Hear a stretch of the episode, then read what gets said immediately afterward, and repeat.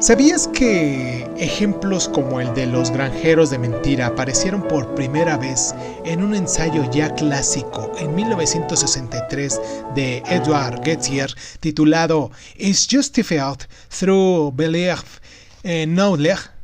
Y que el texto de Getzier, que revolucionó la epistemología, consta de solo unas pocas páginas? La Epistemología es la rama de la filosofía que se encarga del estudio del conocimiento, ¿no? Uno de sus mm, principales proyectos, que se remonta hasta Platón, es el intento de definir con sencillez precisamente qué es el conocimiento.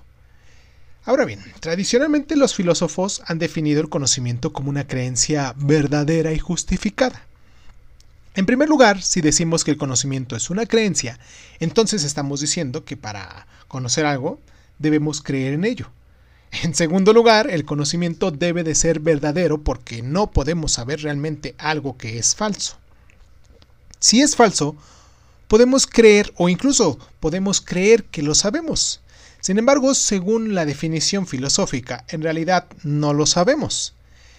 En tercer lugar, el conocimiento real tiene que estar justificado porque nuestras creencias deben tener sus razones. Si escogemos un número del 1 al 1000, por ejemplo, el 463, y un amigo lo acierta, ¿acaso ese amigo sabía que habíamos elegido el 463? Como acertó por casualidad, parece incorrecto afirmar que lo sabía.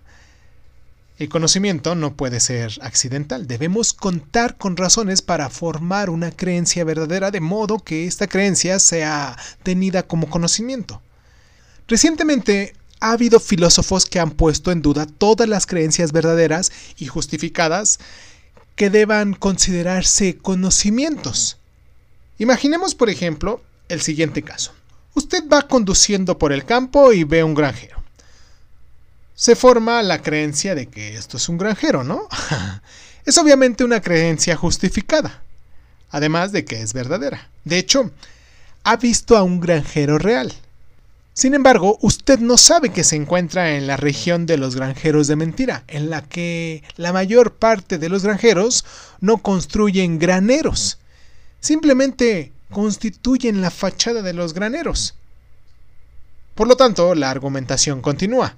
No era conocimiento porque si hubiera visto un granero de mentiras, se habría formado una creencia falsa. Por lo tanto, no todas las creencias verdaderas y justificadas son conocimiento. ¿Sabías que los filósofos siguen argumentando que hay que añadir más condiciones aparte de verdad y justificación a una creencia para considerarla conocimiento? ¿Sabías que otras cuestiones que se tratan en la epistemología son el escepticismo y el problema de la inducción?